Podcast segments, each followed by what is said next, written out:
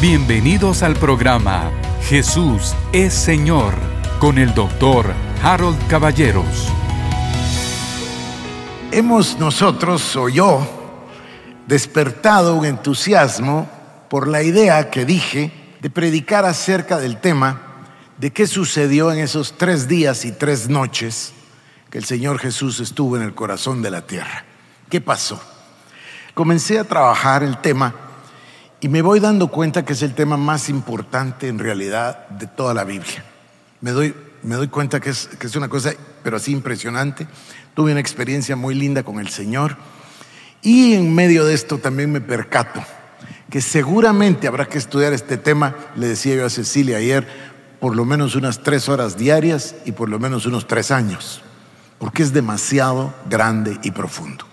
Entonces, el día de hoy, oro a Dios que me permita transmitirles y comunicarles lo que tengo en mi corazón. Oro a Dios que todos podamos abrir nuestros ojos y nuestros oídos espirituales para introducir este tema de esta manera como lo he propuesto en mi corazón. Voy a tratar con ustedes un tema, yo le voy a ir poniendo un marco, ya me conocen cómo lo voy haciendo. Entonces, le voy a llamar a este mensaje de hoy, que es la introducción, le voy a llamar dos partes, le voy a llamar tres tiempos y le voy a llamar cuatro verdades o cuatro momentos. Bueno, comencemos entonces.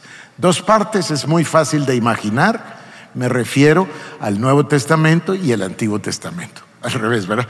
La palabra de Dios, el Antiguo Testamento y el Nuevo Testamento. Estamos acostumbrados a esa división. Así fue desde el día que tomamos una Biblia en nuestras manos y aprendimos acerca del Antiguo Testamento a partir del libro de Génesis y luego por supuesto llegamos a entender que el Nuevo Testamento habla de nuestro Señor Jesús. Esas dos partes las tenemos clarísimas y se refieren por supuesto desde el momento de la creación en el libro de Génesis, en el capítulo 1, versículo 1, pasando por el plan de Dios, luego la caída, después ese pasaje en el capítulo 3, verso 15, tan, tan fundamental, que es yo pondré enemistad entre tu simiente, la de la serpiente, y la simiente de la mujer. Y a partir de ahí nosotros entendemos el plan de Dios para su redención, para nuestra, perdón, redención. Luego llegamos nosotros a Abraham, que se convierte en Abraham, y por supuesto Isaac y Jacob y los patriarcas, y luego nosotros pasamos al libro de Éxodo y nos encontramos a Cristo, perdón, en el libro de Génesis, en el capítulo 1, en el versículo 3, nos encontramos a Cristo como el verbo. Y eso nos lo dice Juan 1, 1, 2 y 3. En el principio era el verbo y el verbo era con Dios y el verbo era Dios. Entonces Jesús se revela en, el, en Génesis como el verbo, la palabra, el logos, y va a ser el mismo, como dice Hebreos 13, 8, el mismo ayer, hoy y por los siglos de los siglos. La palabra de Dios nos habla hoy como si fuese Jesús en persona hablándole a la mujer samaritana o hablándole a Lázaro desde la tumba, hasta que Lázaro cuando estaba en la tumba. Entonces, el Señor Jesús, pasamos a Éxodo y el Señor se manifiesta como el redentor del pueblo de Israel. Israel se convierte, como dice la palabra en 1 Corintios capítulo 10, me parece que es versículo 11, todas esas cosas pasaron, dice Pablo, para que os queden de ejemplo a vosotros, a los que han alcanzado los fines del siglo. Entonces, todas esas cosas son importantísimas para nosotros. No somos judíos, pero entendemos que todas estas cosas quedaron como ejemplo y las seguimos. Y ahí en Éxodo el Señor se manifiesta como el redentor. Y luego pasamos nosotros a Levítico y a Números y a Deuteronomio y se manifiesta la ley. Y a veces eh, tenemos eh, complicaciones eh, en Levítico nosotros con tantas regulaciones, pero todas tienen sentido y todas apuntan a Cristo Jesús. Después pasamos nosotros a la tierra prometida, es decir, en, la narración bíblica, y Josué y los jueces y los reyes y crónicas, Esdras, Nehemías, Esther, Job, Salmos, Proverbios, Cantares, bueno, Eclesiastés, Cantares, todo lo que ustedes ya saben. Y tenemos en todos los libros una revelación del Señor Jesucristo. Por cierto, hay un libro tedioso pero muy bueno que se llama eh, Jesús en todos los libros del Antiguo Testamento. Muy interesante, lento, eh, cansado de leer, pero muy interesante. El Señor Jesucristo entonces se revela en todo el Antiguo Testamento. Ni hablar de esta importancia tremenda que voy a decir. Miren, parece un contrasentido. El Antiguo Testamento es la historia futura. Ah, pero si es historia, es pasado, es un contrasentido. No, ese es exactamente lo que quiere decir profecía. Profecía te está dando la historia, solo que te está dando la historia del futuro. Entonces, Isaías, Jeremías, Lamentaciones, Ezequiel, Daniel y todos los profetas menores nos profetizan, pero ¿qué profetizan? Acerca del Mesías, acerca de los tiempos que van a venir. En otras palabras, Jesucristo en todas esas profecías que llamamos profecías mesiánicas. ¿Por qué les decimos así? Porque son profecías acerca del Mesías. Hace unos, días en el programa que hago todos los días, hacía yo hincapié en tres pasajes, tres pasajes pero así notables. Se trata de Isaías 53, que es el clásico donde leemos nosotros el sacrificio de Jesucristo. Pero también está el Salmo 22 con una información enorme y también está el Salmo 88. Entonces, estos son pasajes proféticos que apuntan con gran detalle, con gran descripción a el sacrificio de nuestro Señor Jesucristo. No voy a ir por todo el Antiguo Testamento, solo llego entonces al final, el tiempo intertestamental, y pasamos al Nuevo Testamento.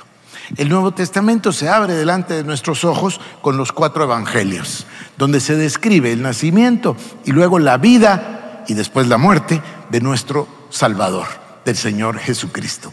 En los cuatro evangelios nosotros leemos de Él y pasamos inmediatamente al libro de Hechos de los Apóstoles. El libro de Hechos de los Apóstoles en los tres primeros versículos dice, primero dice Lucas que quiere contarle a Teófilo todo lo que sucedió y luego dice que el Señor Jesús estuvo 40 días con ellos después de haber resucitado hablándoles del reino de Dios. A partir de ahí ellos esperan los 10 días que les dice que por favor esperen y viene el día 50 sobre ellos, el Pentecostés. Y desciende el Espíritu Santo con lenguas de fuego sobre cada uno de ellos, hablan en lenguas y a partir de ahí comienza un ministerio milagroso. Hay eruditos que piensan que la iglesia nace ese día, el día de Pentecostés. Hay quienes piensan eso. Hay quienes piensan que nace unos días antes, porque ustedes recordarán que el Señor Jesús se les presentó a los discípulos y sopló sobre ellos y les dijo reciban el Espíritu Santo. Eso es irrelevante, no, no me parece a mí que tengamos que detenernos ahí. A partir del libro de Hechos de los Apóstoles, vemos la historia de la iglesia. Y podemos encontrar en las cartas de los apóstoles, especialmente Pablo, pero todos los demás, Pedro, Juan, etcétera, podemos encontrar en las cartas muchísimas directrices, regulaciones, recomendaciones, amonestaciones a la iglesia y el movimiento misionero que, que recién nació la iglesia cristiana. Entonces, podemos tomar Corintios y leer Corintios, eh, las dos cartas, a la luz de las recomendaciones y del trato que hace el apóstol Pablo con la iglesia con sus problemas, porque hay problemas, porque somos seres humanos. Entonces había pecado ahí en Corinto eh, y entonces eh, en la iglesia de Corinto, entonces Pablo se dirige al asunto particular. Se dice que hay un Señor que tiene esto y esto y esto y da todas sus em, regulaciones, amonestaciones, exhortaciones, etc. Podemos leer de esa manera las cartas. Pero también podemos caer en el error entonces, fíjense lo que voy a decir, se acuerdan de mi analogía de la moneda. Podemos caer en el error de mantenernos de este lado de la moneda y hablar todo el tiempo de lo práctico, es decir, de lo sensorial, de lo que se ve, de lo que se palpa, de lo que se huele, de lo que se oye y de lo que se lo que sea que me falta. Entonces, hay otra versión completamente distinta y es la que yo quiero mostrarles. Entonces, las dos partes, bueno, y por supuesto, todas las eh, epístolas nos hablan de la vida de la iglesia y terminan con esa revelación extraordinaria que Dios le da al apóstol, al discípulo amado, al apóstol Juan que es el Apocalipsis, que es la revelación, que por cierto es bien curioso si leen el capítulo 1, versículo 1 y 2, porque es la revelación que le da a Jesucristo, a, pesar de que es la revelación de Jesucristo a través de Juan, es muy interesante el juego de palabras. Bueno, y termina el libro de Apocalipsis en el capítulo 21 y 22 con la expresión de la Nueva Jerusalén, del Cordero, es decir, del reino. Estas son las dos partes y estamos plenamente familiarizados con ellas. Pero yo quiero hablarles de tres, miren, dije así, ¿verdad?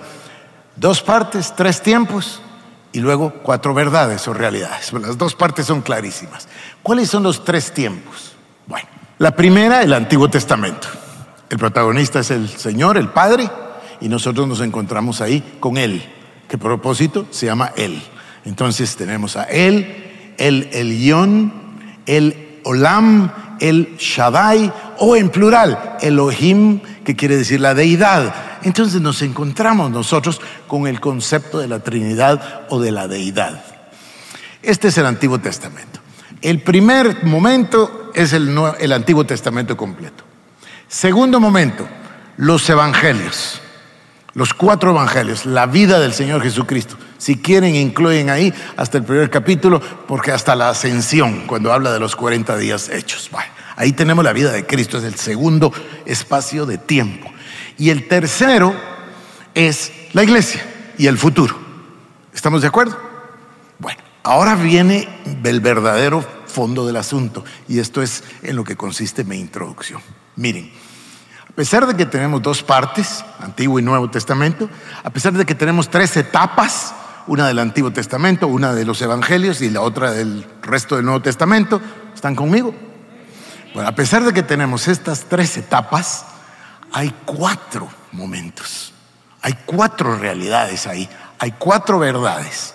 Otra vez, la número uno, el Antiguo Testamento. La número dos, los Evangelios. ¿Están conmigo? Y dijimos la número tres, el resto, es decir, la vida de la iglesia. Bueno, aquí entre la dos y la cuatro hay otra, entre la dos y la tres. Voy. Primera, el Antiguo Testamento. Segunda, los Evangelios. La tercera es la etapa más importante, la más importante que existe. Esta es la verdad más importante que existe. Este es el misterio que había sido guardado por los tiempos y las edades son esos tres días y tres noches.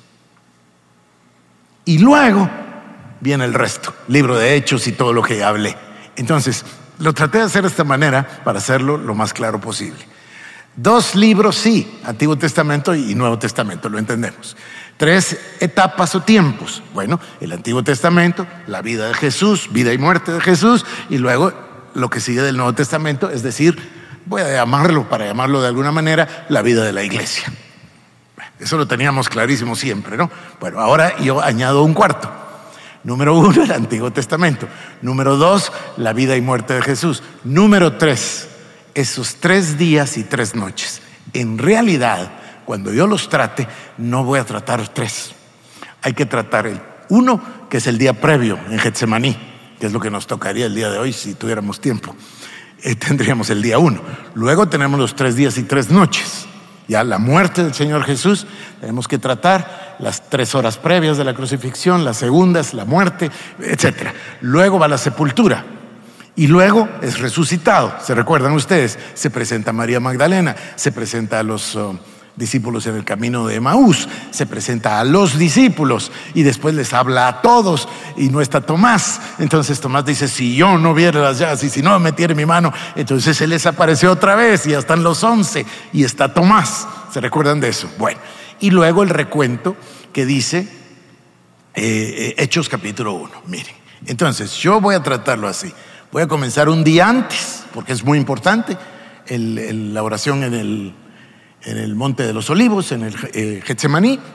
Luego vienen los tres días y tres noches, que es importantísimo, y vamos a repasar de una manera breve esos 40 días adicionales que él escoge pasar aquí.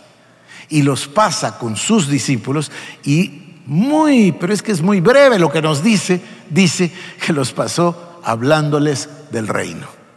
Bueno, yo creo tener bastante información de que habló con ellos acerca del reino, porque lo que sí es evidente, pero evidente para nosotros, es que todos fueron cambiados completamente.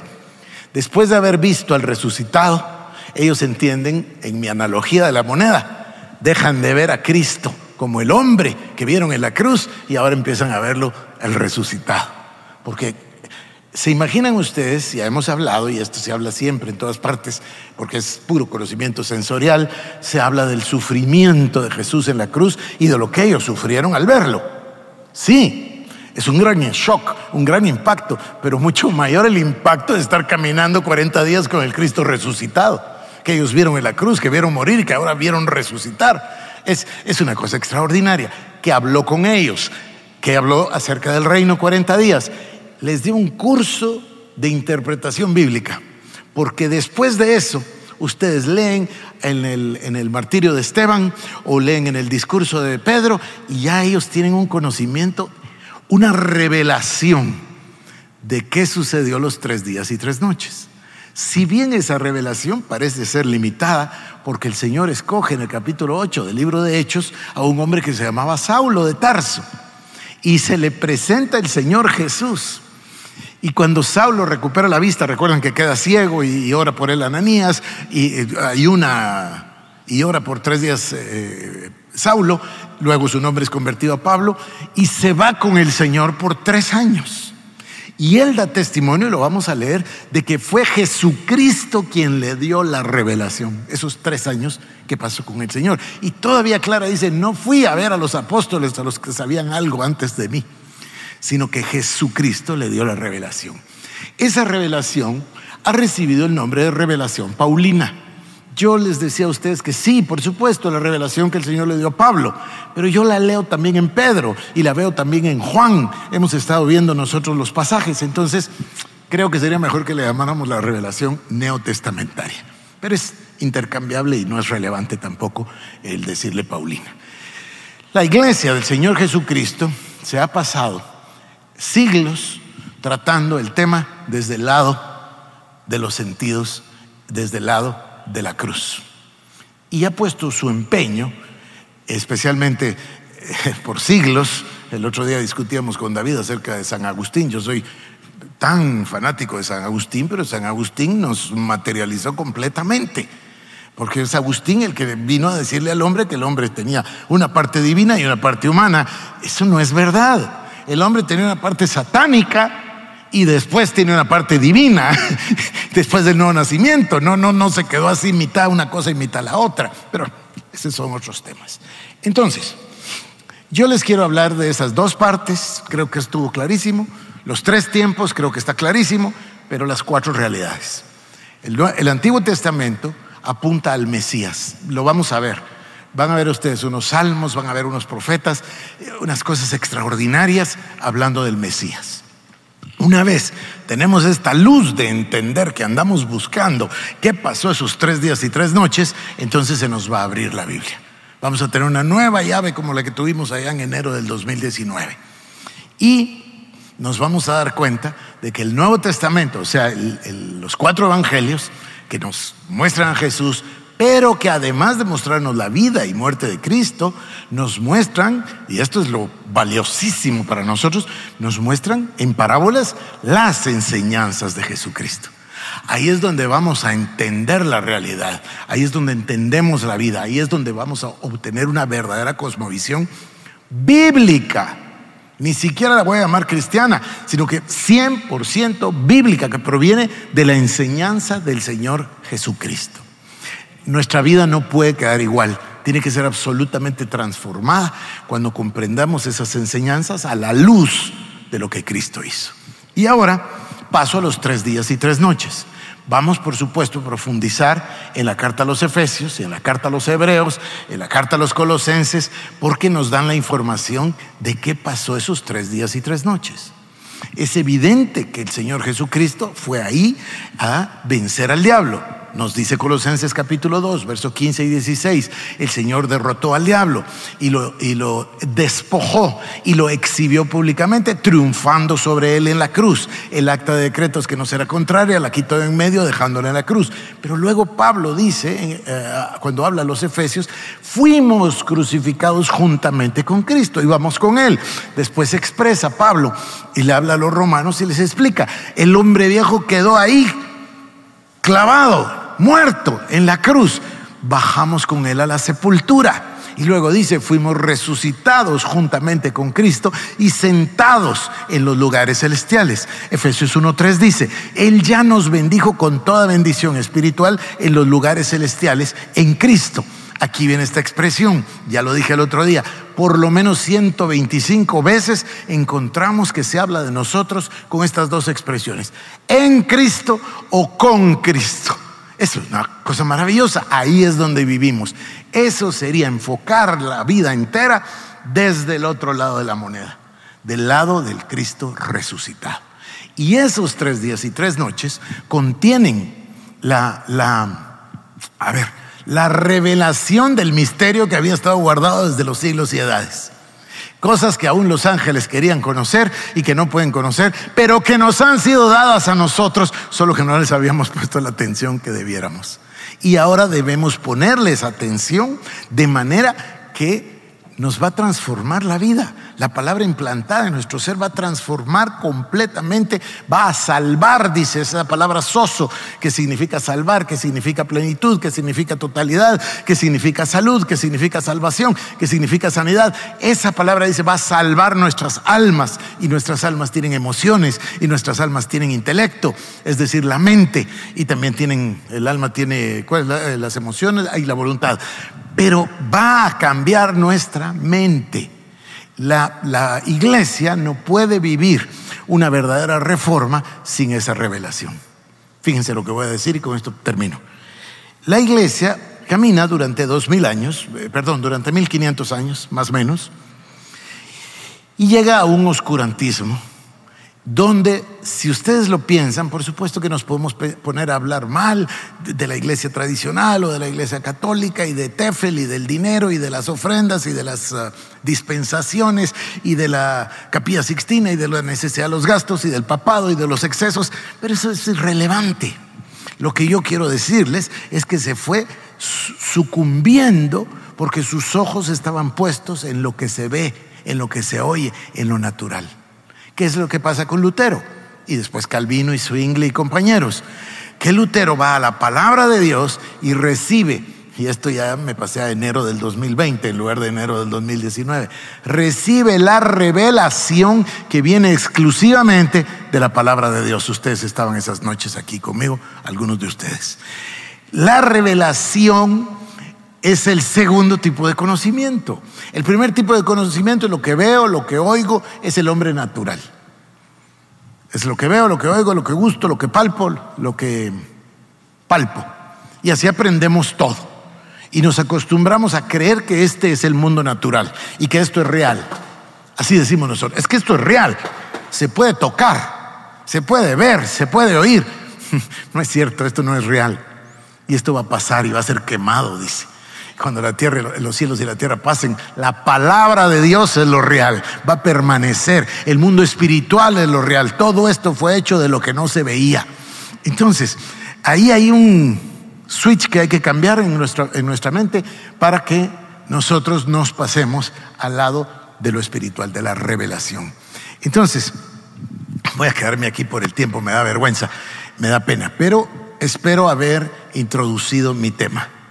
Vamos a enfocarnos en esos tres días y tres noches. Ese es el misterio que estaba guardado. Aún los ángeles querían oírlo y Dios, a Dios le ha placido darnos el reino y a Dios le plació buscar a Saulo y a Dios le, le complació enseñarle y revelarle estas verdades al apóstol Pablo y a los demás apóstoles. Y ahora nos toca a nosotros escudriñar para obtener ¿Qué es exactamente lo que pasó? ¿Cómo fue que el Señor le dijo a María Magdalena, no me toques porque no he ido al Padre? ¿Cómo se presentó en el verdadero tabernáculo, no hecho de mano de hombres, a poner su vida en, el propiciatorio?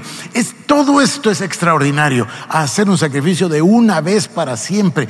Y tiene un fin, un objetivo, una palabra, que es la palabra justificación. Esta palabra es la clave para nosotros. Dice, segunda de Corintios 5:21, el que no de Corintios o segunda, segunda 5:21, el que no conoció pecado fue hecho pecado para que nosotros fuésemos hechos la justicia de Dios en él. Esta palabra justicia es la palabra más importante de la salvación, porque si no hubiera justificación, porque nosotros no podíamos justificarnos. Él vino, Jehová Dios en persona descendió a la tierra y tomó forma de hombre y se despojó de, su gloria y fue a la cruz para morir por nosotros y derramar su sangre y pagar ese precio impagable. ¿Cuál era el objetivo? Justificarnos. Porque justificación quiere decir poder entrar o pararse delante del Padre sin sentido de culpa, sin sentido de pecado, con clara, con claro entendimiento, con clara revelación de esa justificación. Y por eso es que ahora tenemos acceso confiadamente al trono de la gracia. Confiadamente al trono de la gracia. Entonces, si seguimos del lado de la moneda, de la cruz lo voy a llamar, entonces seguimos pensando que somos pecadores. Si nos ponemos del otro lado y vemos al resucitado, entendemos que estamos en Él, que somos su cuerpo. Él no puede, Dios, Dios no puede tener como cabeza a Cristo y que tenga un cuerpo pecaminoso. Dios no puede tener como cabeza a Cristo sentado a su diestra en la majestad de los cielos y, que su cuerpo eh, no tenga lugar ahí. ¿Se dan cuenta? Esta es la revelación paulina y esto va a salir de los tres días y tres noches. Yo, eh, porque yo deseo, voy a alargarlo y voy a, a comenzar en Getsemaní un día antes para que veamos el juicio civil, el juicio religioso, etcétera, de Cristo. Y lo vamos a ir uniendo con cada uno de los pasajes del Antiguo Testamento que tenemos, como por ejemplo Isaías 53 o los salmos que les mencioné. Levantamos nuestras manos al Señor. Padre bendito, mi Dios, oramos en el nombre de Jesús. Oramos por tu palabra dándote gracias. Oramos, mi Señor, que traigas un espíritu de alabanza y adoración esta mañana sobre nosotros. Que traigas un espíritu de revelación y de entendimiento con tu palabra esta mañana sobre nosotros. Gracias te damos, oh Dios, en el santo nombre de Jesús. Amén. Esto fue el programa Jesús es Señor con el doctor Harold Caballeros. Si quieres más información, búscanos en nuestras redes sociales como Iglesia El Shaddai Guatemala